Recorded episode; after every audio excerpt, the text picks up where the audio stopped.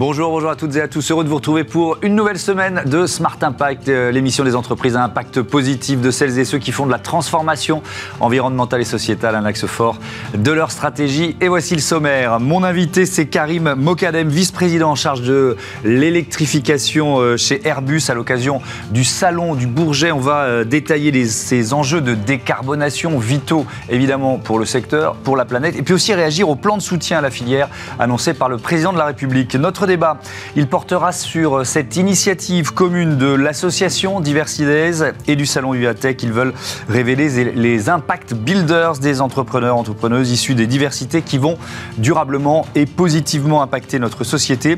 Et puis dans euh, Smart Ideas, vous découvrirez la marque de mode Huguette avec des tissus recyclés, upcyclés et des modèles en précommande pour éviter la surproduction. Aviation, tech, Mode, 3 univers, 30 minutes pour euh, les explorer. C'est parti.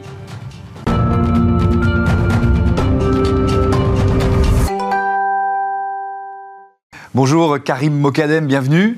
Bonjour. Vous êtes le, vice-président d'Airbus en charge donc de l'électrification des, avions. On va regarder ensemble précisément ce que ça veut dire. Tiens, mais d'abord ce 54e salon du, Bourget qui ouvre euh, ce lundi 19 juin avec deux enjeux majeurs qui sont identifiés euh, la décarbonation, on va beaucoup en parler, et puis l'emploi.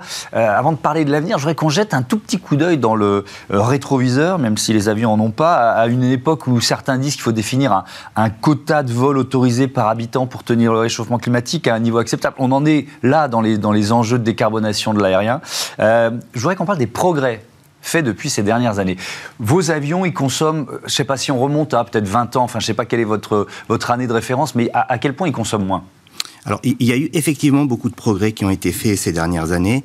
Euh, depuis 1990, on, a réduit la consommation de la flotte par deux, hein, de, de, 50%, donc c'est énorme. Aujourd'hui, nos avions les plus modernes consomment environ 2 litres au 100 par passager. Et, tout ce progrès-là a été un progrès continu qui a été fait grâce à beaucoup d'innovations. Et on arrive aujourd'hui à une situation dans laquelle on se dit, ben, ce progrès, il va pas être suffisant parce qu'on a en face de nous un challenge qui est 2050 avec la neutralité carbone. Et il va falloir un peu revoir euh, tout ça, aller plus loin, et c'est l'un des grands enjeux énergétiques de demain pour le secteur. Ça veut dire que si on continuait dans la même ligne, on pourrait encore faire faire des progrès euh, aux avions, euh, c'est quoi les rendre encore plus légers, avoir des moteurs qui consomment encore moins? Il y a de la marge de progression, mais ça suffira pas, c'est ça ce que je comprends. exactement, il y a de la marge de progrès. Si, on regarde dans le rétroviseur, comme vous disiez, que rétroviseur qui n'existe pas, mais, mais, mais en fait, on a eu... L'aviation s'est améliorée petit à petit en jouant d'abord sur l'aérodynamique. Hein. donc vous voyez, si vous prenez une feuille de papier, vous en faites une boule, vous la lancez, elle tombe. Si vous en faites un petit avion un peu d'écolier, euh, ça vole un certain temps. Et ça, c'est l'aérodynamique. Donc ça, c'est extrêmement important. Et on, a fait évoluer nos avions dans ce sens-là petit à petit euh, dans ces dernières dizaines d'années. Le deuxième élément qui est important, c'est le moteur, et on a énormément progressé sur le moteur. La 320 Neo, il consomme 20% de moins que son prédécesseur.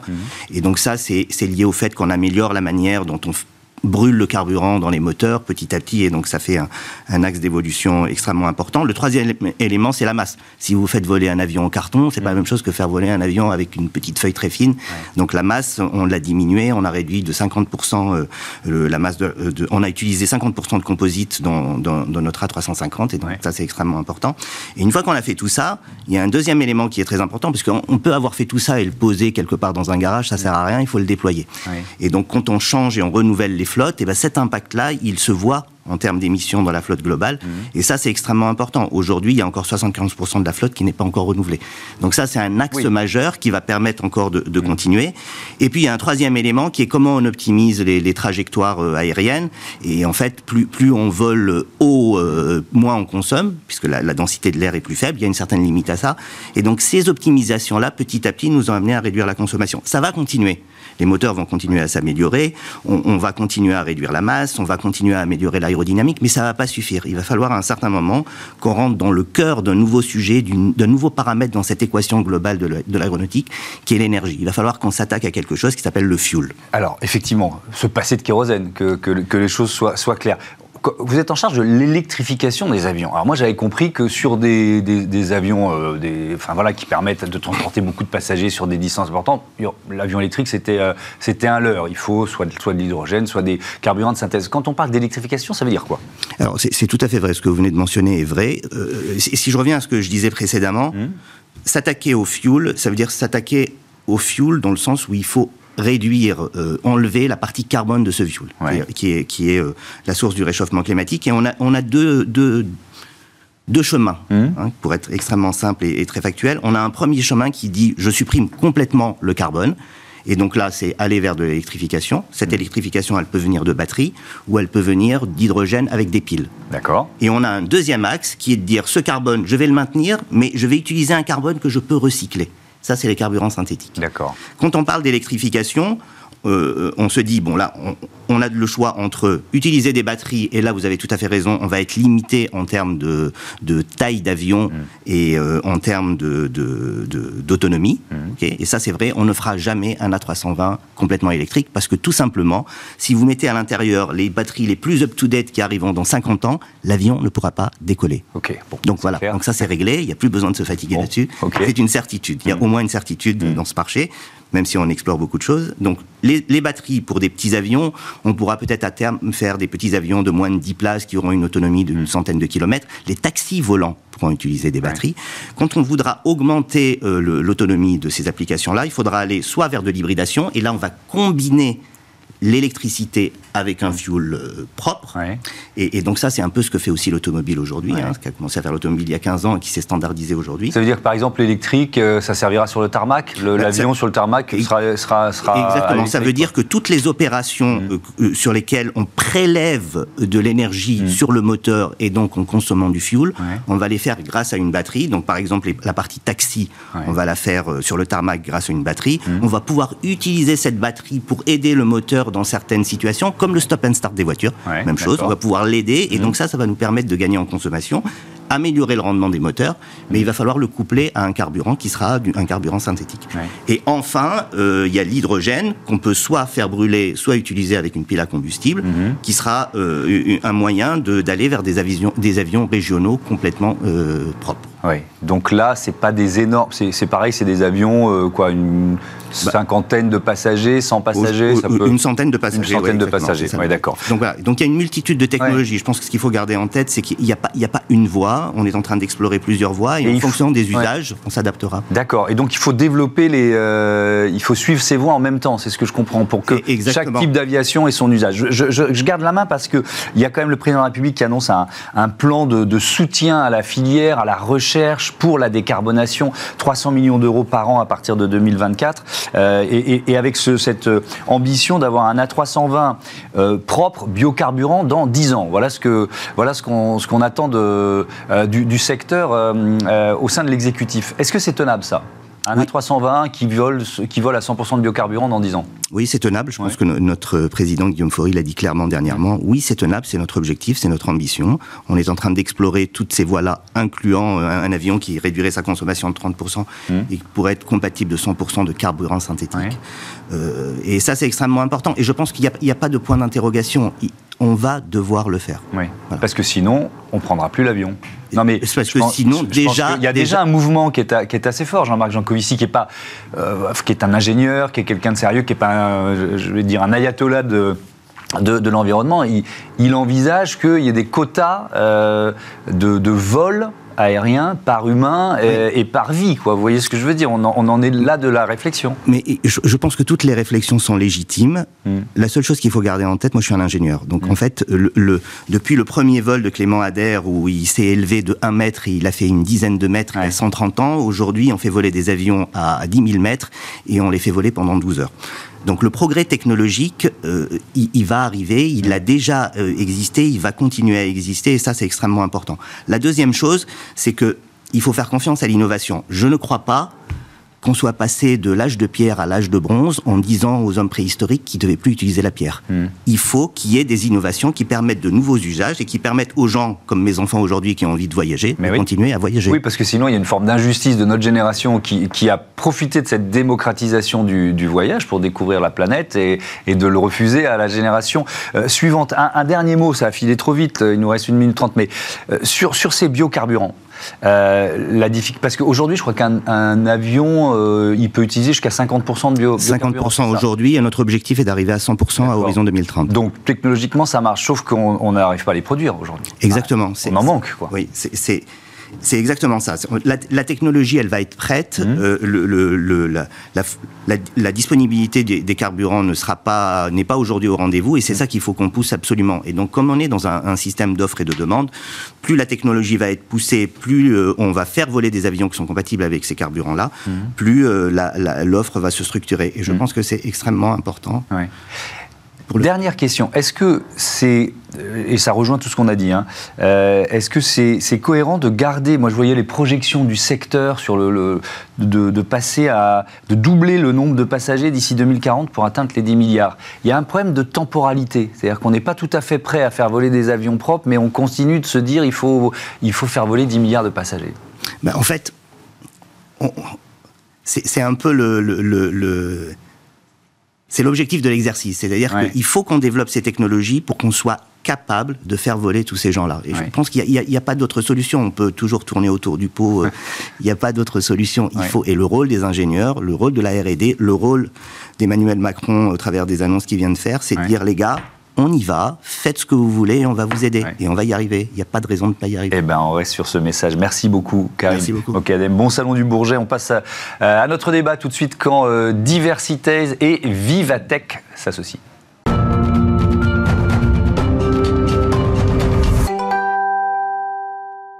C'est le débat de ce Smart Impact. Je vous présente tout de suite mes invités. Maud Tribaudot, bonjour, bienvenue. Vous êtes la fondatrice de Tripluche et euh, Chloé Sebac, bonjour. Bonjour Thomas. Directrice du plaidoyer euh, de Diversides. Vous nous rappelez, même si on a déjà reçu Diversides plusieurs fois ici et sur la chaîne, euh, quelles sont les missions de votre association? Avec plaisir. Diversides, c'est une association d'égalité des chances. Mmh. Et notre travail, c'est de faire du numérique l'ascenseur social du 21e siècle. On accompagne des demandeurs d'emploi, mmh. on accompagne des entrepreneurs, on accompagne aussi des entreprises, des fonds d'investissement pour euh, maximiser les opportunités dans le numérique et permettre à un maximum de talents euh, d'entrer dans cet écosystème. Et alors, vous unissez vos forces avec euh, le salon Vivatech qui se tenait la semaine dernière pour promouvoir les Impact Builders. Alors, on en a une ici, mais qui, sont-ils, qui sont-elles? C'est quoi le principe?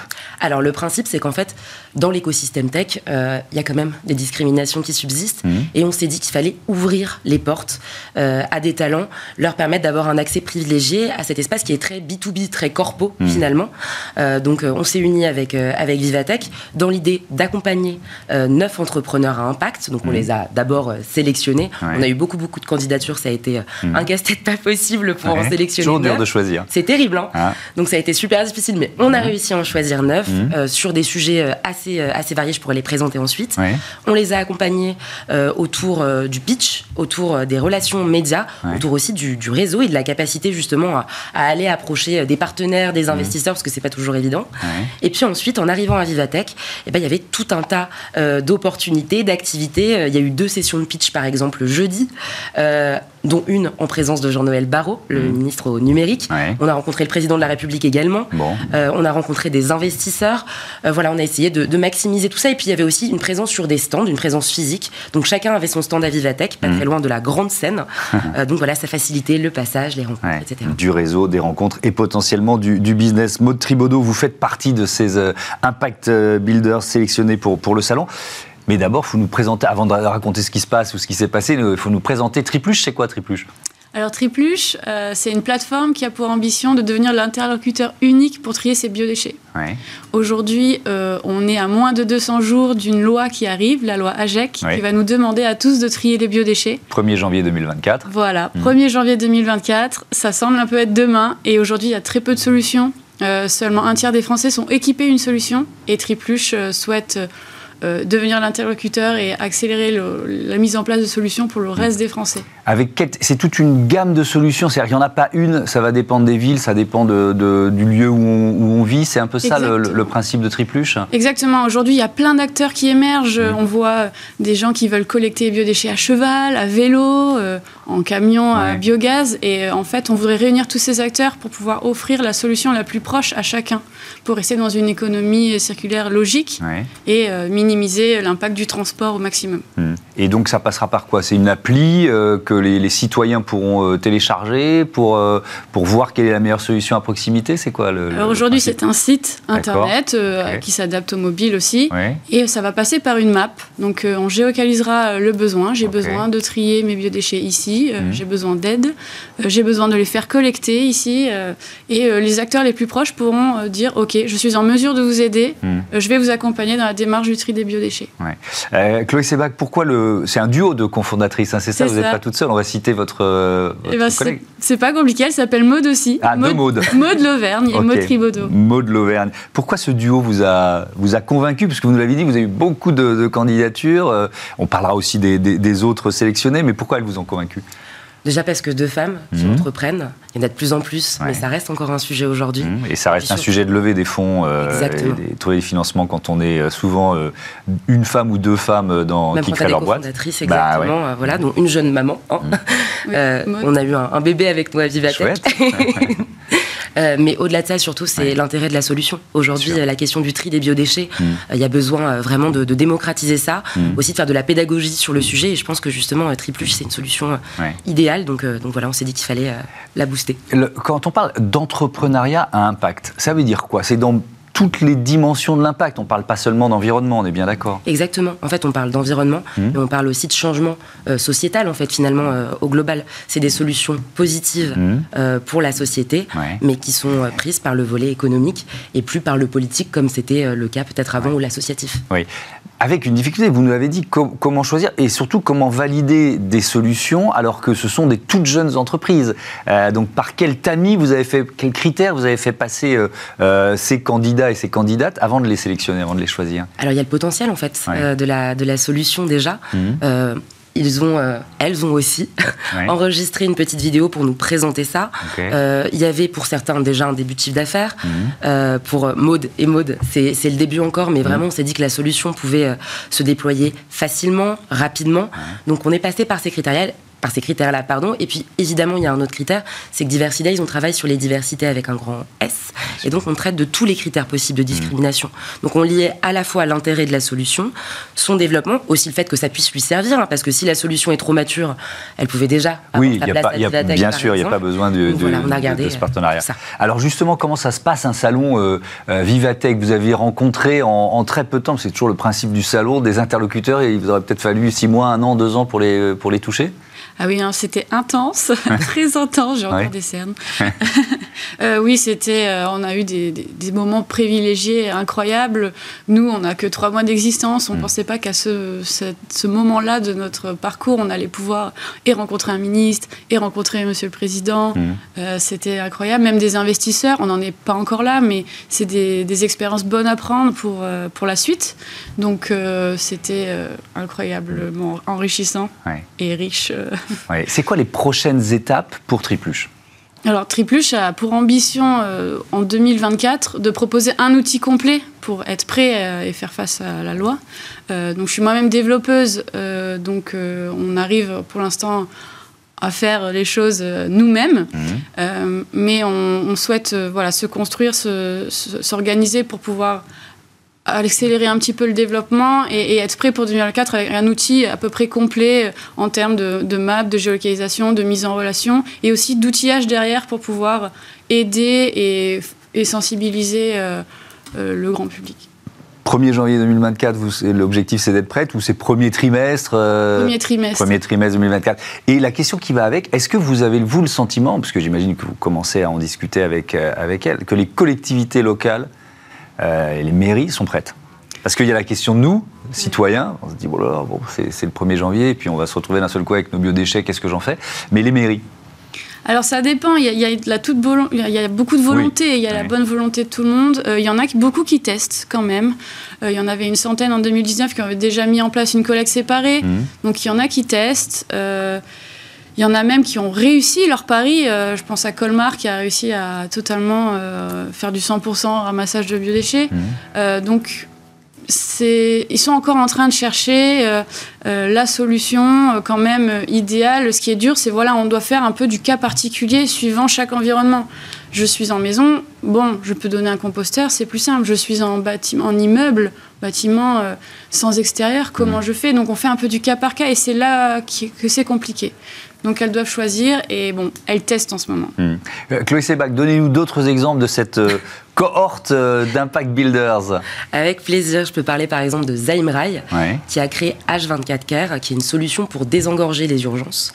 Euh, oui, ça Génial, génial. On prend tout de suite, c'est quoi l'idée C'est quoi le principe? Le principe, en fait, c'est qu'elle met en relation avec des médecins euh, dans la ville à proximité, avec les maisons de santé aussi. Donc, en fait, elle travaille finalement avec tout l'écosystème de santé pour hmm. faire en sorte que ce qui relève davantage des petits bobos ou des inquiétudes, hein, parce que par exemple, quand ça touche un jeune enfant, ça, et puis que ça arrive en pleine nuit, on ne sait pas toujours euh, comment faire. Mais là, vraiment, c'est un service qu'on peut appeler et qui redirige euh, ensuite vers euh, ces, professionnels de santé. Et vraiment, elle le raconte hyper bien. Elle raconte voilà l'attente d'une maman aux urgences, comment faire et, comment aussi permettre. Enfin, on l'a vu pendant le Covid. Mm. Il y avait un, vrai sujet sur la question du désengorgement. Donc, donc voilà, une solution hyper hyper intéressante.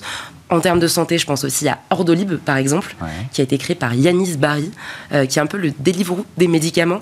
Euh, alors, ça peut sembler un petit peu bizarre comme ça, mais ça ne l'est pas parce que euh, vous n'êtes pas sans savoir qu'il y a beaucoup de personnes qui ont des soucis de mobilité. Et dans ces cas-là, par exemple des personnes âgées, par exemple mhm. des personnes blessées, ou par exemple des personnes en situation de, de handicap, eh bien l'idée c'est de pouvoir leur livrer ces médicaments. Voilà. Et puis alors j'ai une autre, euh, je, pense que vous l'avez en tête, parce que ça rejoint un peu les enjeux de, lutte contre le gaspillage alimentaire, c'est euh, Full Soon. Euh, c'est quoi Full Soon Alors Full Soon, ça a été créé par trois frères et sœurs, et c'est en fait une solution qui permet de prévoir ce qui va se passer dans un restaurant pour justement éviter le gaspillage et être dans une logique bah, beaucoup plus durable. Hmm. Autre exemple, je suis sûr que vous en avez un petit dernier à Il y en a un proposer. Ok, Vibza, qui, est qui, a été créé pardon, par euh, Raja El Arak. Euh, en gros, c'est une solution euh, pour réunir tous les conducteurs qui sont en capacité de prendre des passagers en situation de handicap, que ce soit des personnes en fauteuil, que ce mhm. soit aussi des personnes âgées, enfin vraiment handicap au sens large. Mhm. c'est une super solution parce qu'il y a beaucoup, beaucoup de sujets sur l'accessibilité de la mobilité en France et notamment à Paris avec l'arrivée des JO. Ça va être un gros sujet. Bon, je vais prendre la liste parce que comme on a une chronique start-up euh, dans cette émission, dans Smart Impact, je pense qu'il y a quelques invitations euh, à, venir. Un, dernier mot, mot de Tribodo, sur les enjeux quand même de, euh, de, de, cette collecte des biodéchets. C'est toute une filière qu'on a derrière de production de, de biogaz, de biocarburants. C'est ça l'enjeu en fait?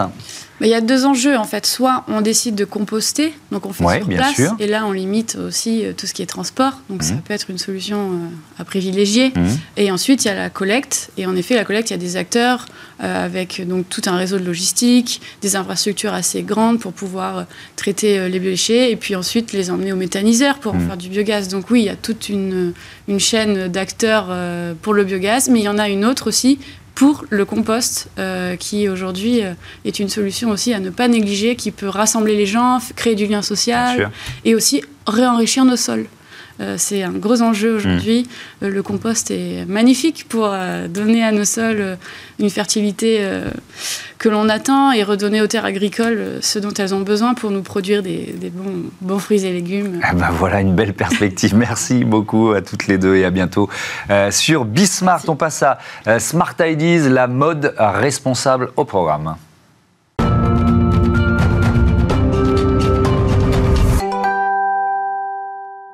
Smart Ideas, notre rubrique consacrée aux startups éco-responsables avec euh, Bénédicte Fontaine. Bonjour. Bonjour. Bienvenue, vous êtes la fondatrice de Huguette. Euh, quand, pourquoi l'avez-vous créée cette marque?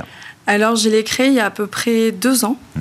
Euh, parce qu'en fait, j'ai d'aussi loin que je me souvienne, j'ai toujours eu envie en fait euh, de travailler dans l'industrie de la mode. C'est vrai que j'ai commencé d'abord par travailler dans l'univers du textile pendant dix ans, et puis j'ai pris un virage à la trentaine et je me suis dit que c'était le moment. En fait, ma grand-mère était couturière dans l'univers du luxe. En fait, elle faisait des robes de mariée, des robes de soirée sur mesure. Mmh. Et ma mère, elle travaillait dans la reliure d'art, donc elle travaillait le cuir. Et c'est vrai que j'ai toujours baigné en fait dans cet univers euh, qui m'a donné très envie en fait après de travailler dans la mode. Et donc vous, vous, créez une marque euh, de, mode avec un certain nombre de, de principes. On va d'abord parler des matériaux, le sourcing des matériaux et surtout euh, ce que, ce que, ce que vous en faites. C'est quoi le principe? Alors le principe en fait c'est de ne pas produire de tissus ou de matière. C'est-à-dire que je vais travailler avec des tissus qui existent déjà, ce qu'on appelle des stocks dormants de grandes maisons ou de créateurs. Ce sont des stocks qui seraient en fait brûlés et qui seraient finalement plus polluants de les détruire que de produire de nouveaux tissus si des créateurs finalement comme moi n'en utilisaient pas. Mhm. Mais je vais sourcer vraiment, je vais aller plus loin, je vais récupérer aussi des tissus vintage, dont certains de mal de ma grand-mère, euh, mais aussi euh, je vais récupérer des tissus par exemple utilisés par les palaces des chutes de tissus. Donc j'ai travaillé aussi avec du tissu d'ameublement et je vais faire pareil avec la passementerie et les boutons. Mhm.